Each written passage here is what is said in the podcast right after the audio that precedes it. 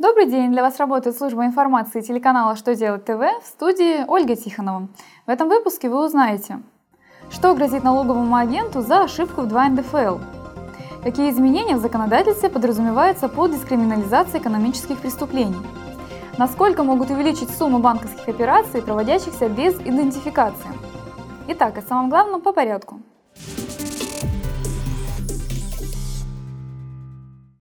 ФНС России в очередной раз призывает налоговых агентов тщательно проверять сведения о физических лицах, указываемых в 2 НДФЛ.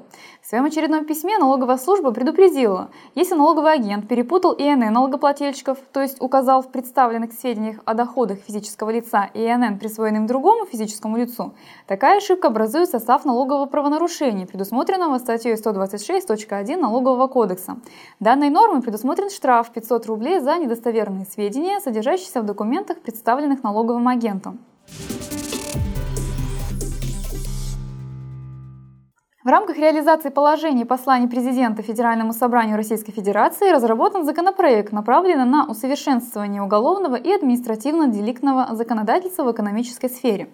Предлагается декриминализировать отдельные составы преступлений, предусмотренные главой 22 Уголовного кодекса Российской Федерации «Преступления в сфере экономической деятельности».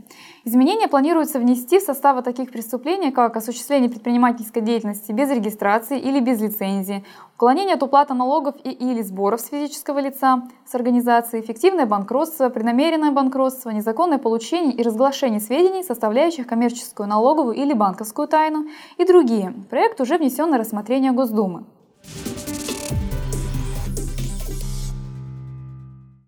В Госдуму направлен законопроект об увеличении суммы банковских операций, которые можно производить без идентификации.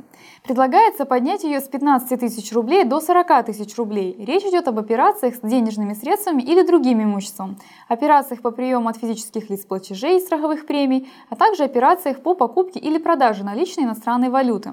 Также планируется, что отказаться от проведения повторной идентификации клиенту можно будет при соблюдении следующих условий.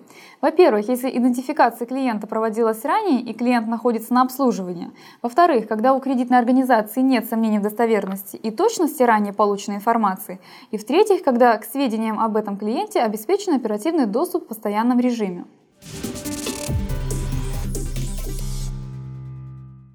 На этом у меня вся информация. Благодарю вас за внимание и до новых встреч!